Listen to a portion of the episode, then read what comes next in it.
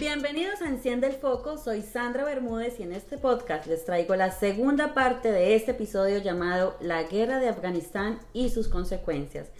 He querido traerles un invitado muy especial, él es Bill. Eh, quiero darle la bienvenida aquí a Enciende el Foco, él nos va a contar un poco sobre su historia, lo que ha vivido en Afganistán y de antemano te quiero felicitar, Bill, y te admiro por ser un sobreviviente de la guerra tan horrorosa que se vivió y aún se vive entre Estados Unidos y el Medio Oriente. Así que bienvenido, Bill, a Enciende el Foco. Hola, Sandra, muy buenas tardes. Gracias por invitarme a tu programa y bueno, esta conversación es eh, que sea de mucha experiencia, de mucho éxito y Claro que sí, vamos a aprender porque eh, muchas de las personas no sabemos, y me incluyo, no sabemos eh, la realidad que hay detrás de la historia, porque la historia tiene dos partes, la que la cuenta el espectador y la que la cuenta el que la vive, ¿verdad? Así mismo Entonces, iniciemos, eh, cuéntanos, Bill, ¿cómo inició todo esto? ¿Cómo pasaste de ser un soldado profesional colombiano a pertenecer al ejército de los Estados Unidos? Bueno, Sandra, pues esto inició eh, en Colombia, en el 2011. Eh, pues allí tuvimos una, unas convocatorias que se estaban promocionando por parte de unas compañías eh, contratistas para trabajar con el Departamento de Estado acá de los Estados Unidos. Y pues aquí nos incursionamos, incursioné, fui soldado profesional, pertenecía a la quinta brigada en Bucaramanga, Santander. Y pues bueno, siempre me ha llamado la atención pues la, la adrenalina. Eh, Estar en la milicia. En la milicia, toda la disciplina. Entonces, pues me encaminé con esta, con esta convocatoria. ¿Tuvieron algún curso especial para poder seleccionarlos o cómo fue? Eh, bueno, sí, primero que todo, pues nos pidieron, nos pidieron unos requisitos, unos documentos certificados de, del Comando de Ejército en Colombia. Pues allí ya nos, nos incluyeron en, pues en, la, en la base de datos y empezamos con todas las pruebas, unas pruebas físicas rigurosas que tiene todo soldado profesional. Me imagino. Y pues pertenecía a uno de los de las móviles de las fuerzas de despliegue rápida. Entonces pues allí comenzamos con, con, esta, con esta convocatoria. Qué bien. Y bueno, saliste seleccionado. ¿Y qué sentiste al momento de darte cuenta que irías a combatir a tan temido Medio Oriente?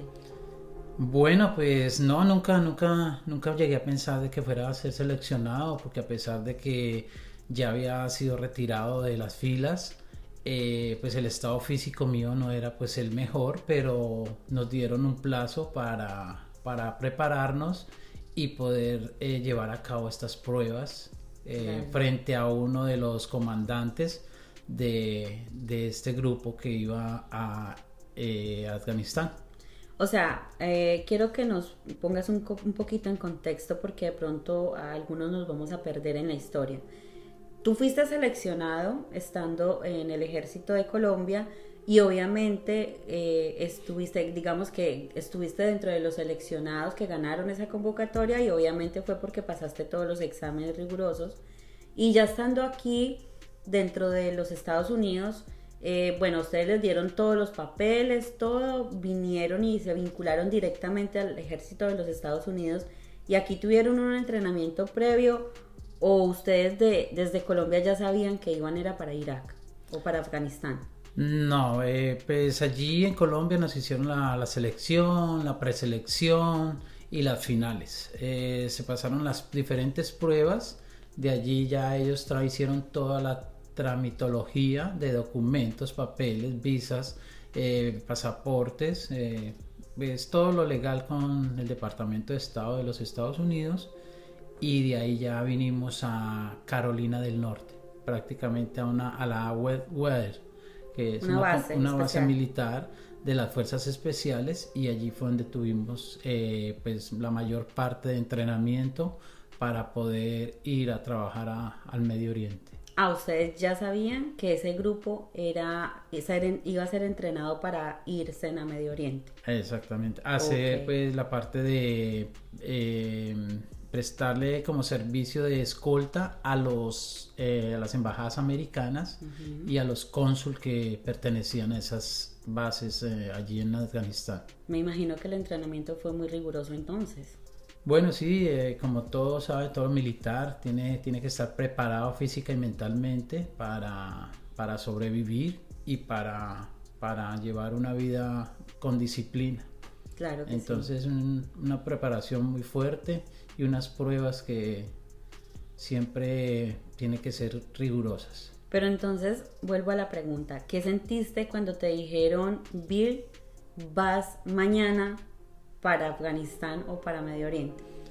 Bueno, pues se, siente un frío, se siente pues alegría, se siente ¿por qué? Porque la adrenalina misma que uno está sintiendo, eh, uno quiere seguirla viviendo y el proceso que ha vivido uno en la guerra de Colombia, que no ha sido fácil, eh, ya uno la lleva por dentro.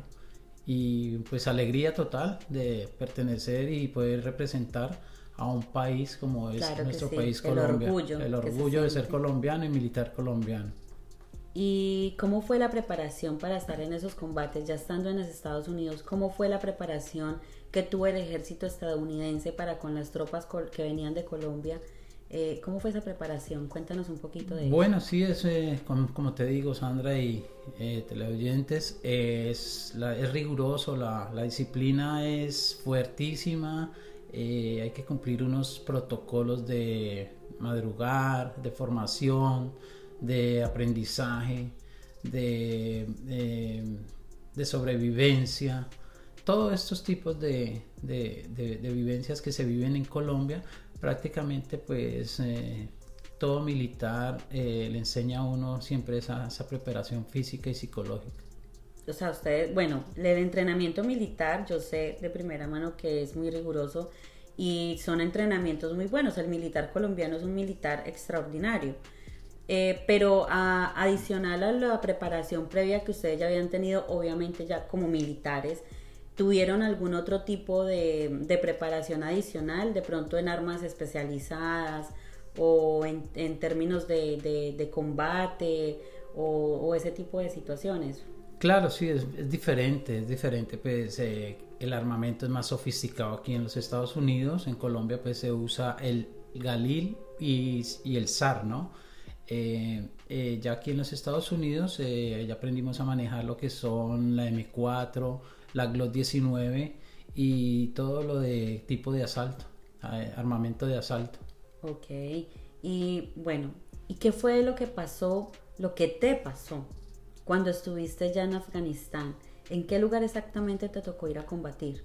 Eh, bueno, estuvimos en, en Kabul, estuvimos en Kabul, en la base de, de Masari Sharif.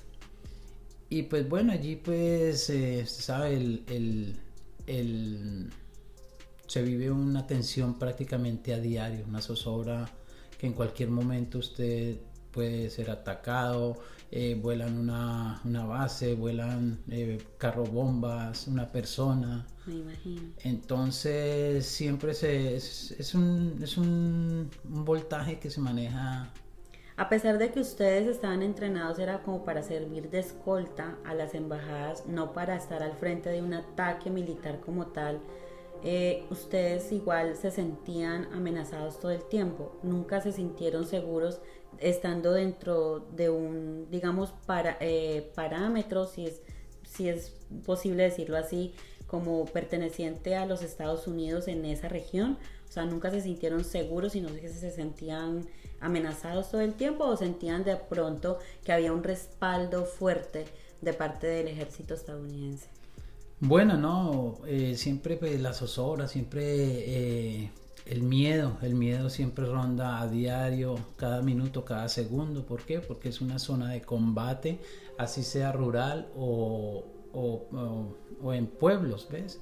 Entonces siempre está el soldado latino, siempre está amenazado, el soldado eh, estadounidense siempre está amenazado y siempre el, miedo ronda en cualquier momento. Claro. En cualquier momento puede ser atacado. ¿Y cómo hacían eh, para el idioma, o sea, para ustedes poderse comunicar si se supone que pertenecen al ejército de los Estados Unidos, estaban en ese momento perteneciendo a esas filas, se maneja el inglés, pero tengo entendido que ustedes tenían compañeros de muchas partes del mundo.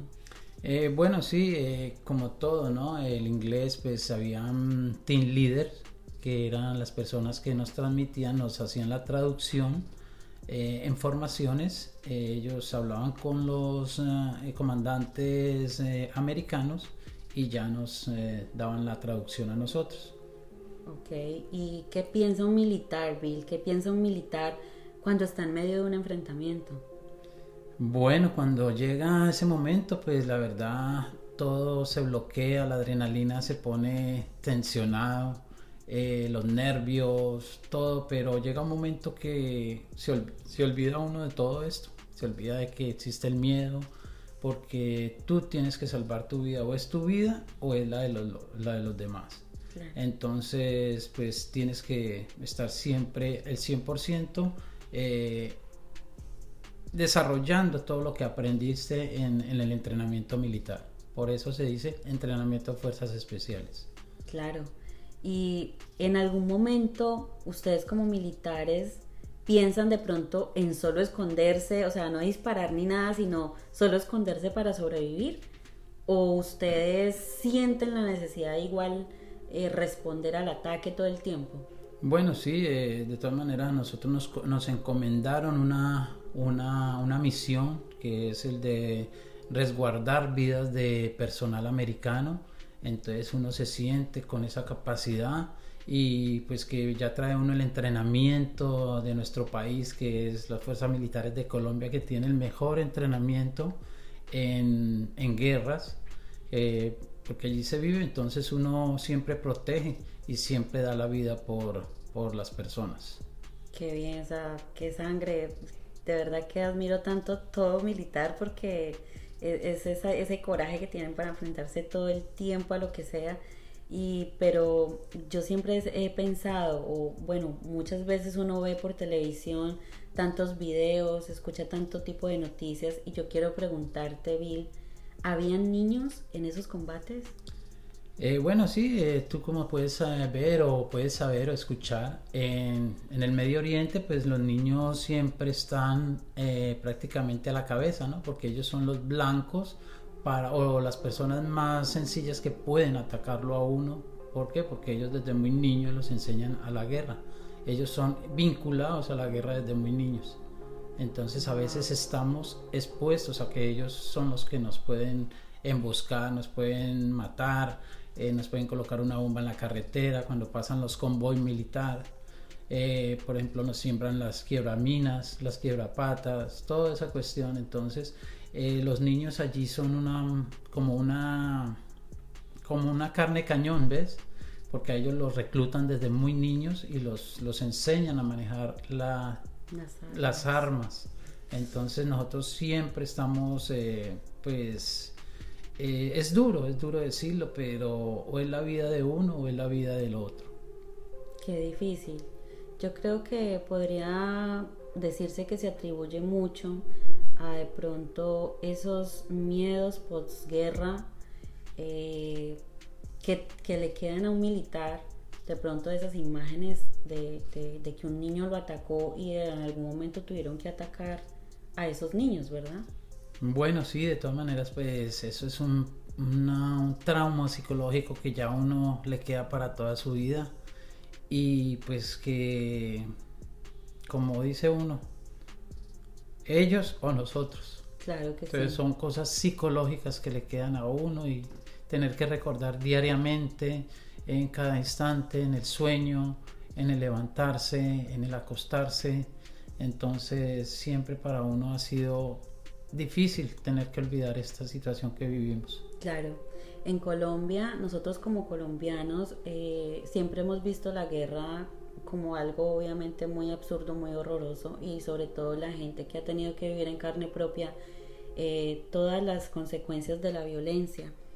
Y siempre cuando han estado involucrados esos niños, pues uno dice, por Dios, o sea, ¿cómo el Estado permite? O sea, ¿cómo es posible que haya niños? pero entonces vemos que es una constante eh, en las guerras a través de todo el mundo, ¿no? Siempre han estado, han involucrado a los niños en esto. Pero entonces no sentiste de pronto tú estando en esa formación militar, sobre todo hablando de un ejército de los Estados Unidos, ¿no sentiste que de pronto los organismos internacionales llamados a, defender a, esos niños del mundo, mm, ¿no sentiste que de pronto ellos hacían algo para que esos niños no estuvieran ahí? Bueno, pues allí en, el Medio Oriente es un poco difícil porque es la tradición, ¿no? Viene, eso viene la tradición de familia, de padres, de, formación, desde muy niños, desde muy chicos los, los involucran en la guerra. Entonces es muy difícil para que un Estado, una, una ONG o los medios internacionales acudan o sobreprotejan a estos niños. Entonces es muy difícil, es muy difícil que eh, poder sacarlos a los niños. Les cambian el estudio por las armas. Qué triste. Eh, Bill, ¿el ejército estadounidense les ha brindado apoyo psicológico, terapias físicas o un seguro médico permanente? ¿O han dado ayudas monetarias a todos los militares heridos o fallecidos en estos combates? Eh, bueno, mi querida Sandra, pues el gobierno como tal, pues eh, eh, dependiendo los casos, hay muchos casos que quedan olvidados, que soldados que quedan en el olvido. nosotros pues prácticamente ahora estamos, seguimos después de un tiempo, de unos años, hemos seguido cogiendo terapias psicológicas. ¿Por qué? Por los traumas que nos han quedado de estas guerras. ¿Tú estás acudiendo en este momento a terapia psicológica, Bill? Sí, Sandra, aún sigo con mis terapias eh, por la, el estrés postraumático, eh, sigo con la ansiedad, eh, los nervios, el sueño, se me dificulta muchísimo a pesar de ya tantos años que he venido, que fui acabo del Medio Oriente, entonces aún sigo con mis terapias psicológicas. ¿Hace cuántos años ocurrió esto? Esto fue en el 2014, del 2011 al 2014. Fue mucho tiempo y me imagino que uno dice toda experiencia hay algo positivo. ¿Qué fue lo positivo de esa experiencia y qué fue lo que más te marcó? Eh, bueno, lo positivo es que uno aprende a valorar todo lo que lo rodea a uno, todo lo que tiene a su alcance, a respetar la vida, a querer la vida, a querer a su familia, a sus hijos, sus padres. Eh, es muy es muy satisfactorio de que todo esto le enseña a uno a querer mucho y a valorar cada minuto, cada segundo de su vida. Qué bonito. ¿Y qué fue lo que más te marcó? ¿Por qué tú estás en este momento en terapia psicológica? Bueno, me ha marcado ¿por qué? porque cada vez que me despierto en las noches me, sueño con, combates, con, con personas que le quieran hacer daño a uno en, estos sitios de Medio Oriente. Entonces uno mantiene muy, trae mucho recuerdo. Entonces es una marcación que ha sido difícil de borrar, difícil de ver tanto niño, tanta pobreza, tanta tanta injusticia que hay allí en estos países, que cambiarles los libros por armas. Entonces lo, lo, marcan a uno, entonces queda uno marcado para toda su vida y desafortunadamente no hemos podido con, con estas, eh, con estas terapias, no se han podido borrar esas huellas que nos han quedado. ¿Solamente has tenido secuelas psicológicas o tienes secuelas físicas? Eh, también secuelas físicas, tengo eh, reemplazo de cadera, de la parte izquierda y brazo y cara. ¿Y nos puedes contar qué te pasó? ¿Qué fue lo que te pasó? Bueno, allí pues en un combate eh, tuvimos un enfrentamiento, 18 horas, 45 eh, minutos aproximadamente. Eh, recibí un impacto de una K-47 en la cadera por rebote en uno de los muros de contención. Entonces pues eh, había estado con esa, con una esquirla por el tiempo de tres años y medio, duré con esto aquí, que no había podido establecer de una cirugía rápida. Previamente a esta entrevista eh, yo conocí unas fotos tuyas muy, muy impactantes donde se veía tu cara prácticamente desfigurada ¿Qué le, ¿Qué le, pasó a tu cara? ¿Fue debido a, al, al, mismo impacto de la de que tuviste en la cadera o fue otra bala? ¿O qué pasó con tu cara? En esto? ¿Por qué esas fotos? Bueno, esto fue a raíz del mismo, de, del, del, impacto que recibí en la cadera. Eh, me caí desde un segundo piso y caí en el piso, pavimento. Entonces, pues el rostro se me desfiguró y quedé pues totalmente pues un poco con disfiguración, pero gracias a Dios hoy en día puedo eh, dar parte victorioso, que Dios me dio otra oportunidad de vida y me dio otra oportunidad para volver a caminar como debía ser. No, pero, o sea, eh, yo, a, a, todas las personas que me están escuchando, yo estoy viendo aquí la cara de mi amigo Bill y para nada, Dios es muy grande y su cara no se ve para nada desfigurada. Al contrario, es, un hombre muy guapo y me parece muy, muy valiente. Y yo quiero que nos des un mensaje para esos jóvenes que están pensando en formarse o hacer parte de las fuerzas militares, bien sea en Colombia o, de las filas de, del ejército estadounidense? Bueno muchachos, pues yo los invito a ustedes a que si quieren ser parte de las fuerzas militares, estudien, que sean personas que lleguen a mandar, no que sean mandados, sino que lleguen a mandar personas y también a, darle pues un ejemplo de, de superación a cada muchacho a cada integrante de las filas para que continúen estudiando, para que valoren y quieran mucho lo que tienen a su alrededor.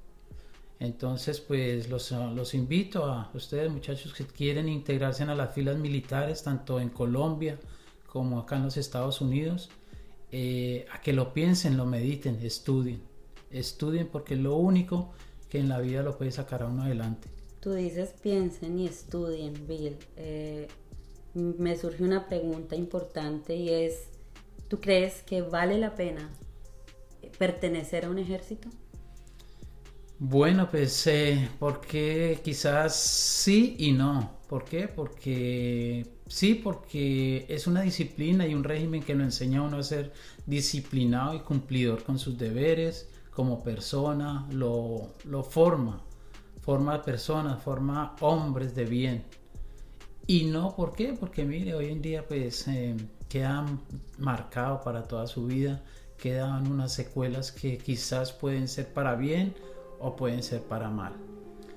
Claro, y a ti, estoy hablando ya a título muy aquí personal, te pregunto a ti como Bill, eh, ¿el ejército te ha reconocido todo lo que te pasó, o sea, todo, todo lo que sufriste, todo, todo ese accidente, todo lo que, todo lo que has vivido, te lo ha reconocido, o sea, te, te ha recompensado, tú te has visto beneficiado en alguna manera de esto o te olvidaron.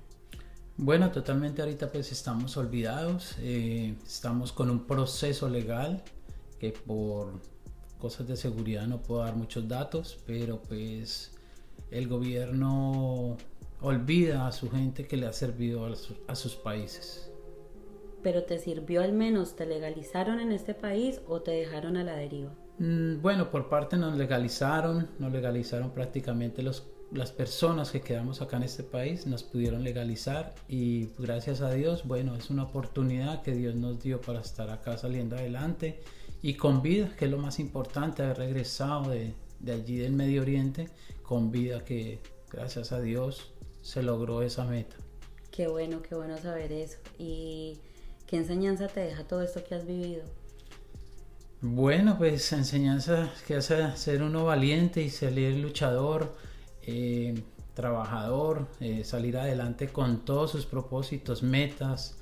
Eh, como usted bien lo sabe, Sandra, las metas que me he propuesto las he venido cumpliendo y contento, contento por porque Dios me, me ubicó en el camino que era.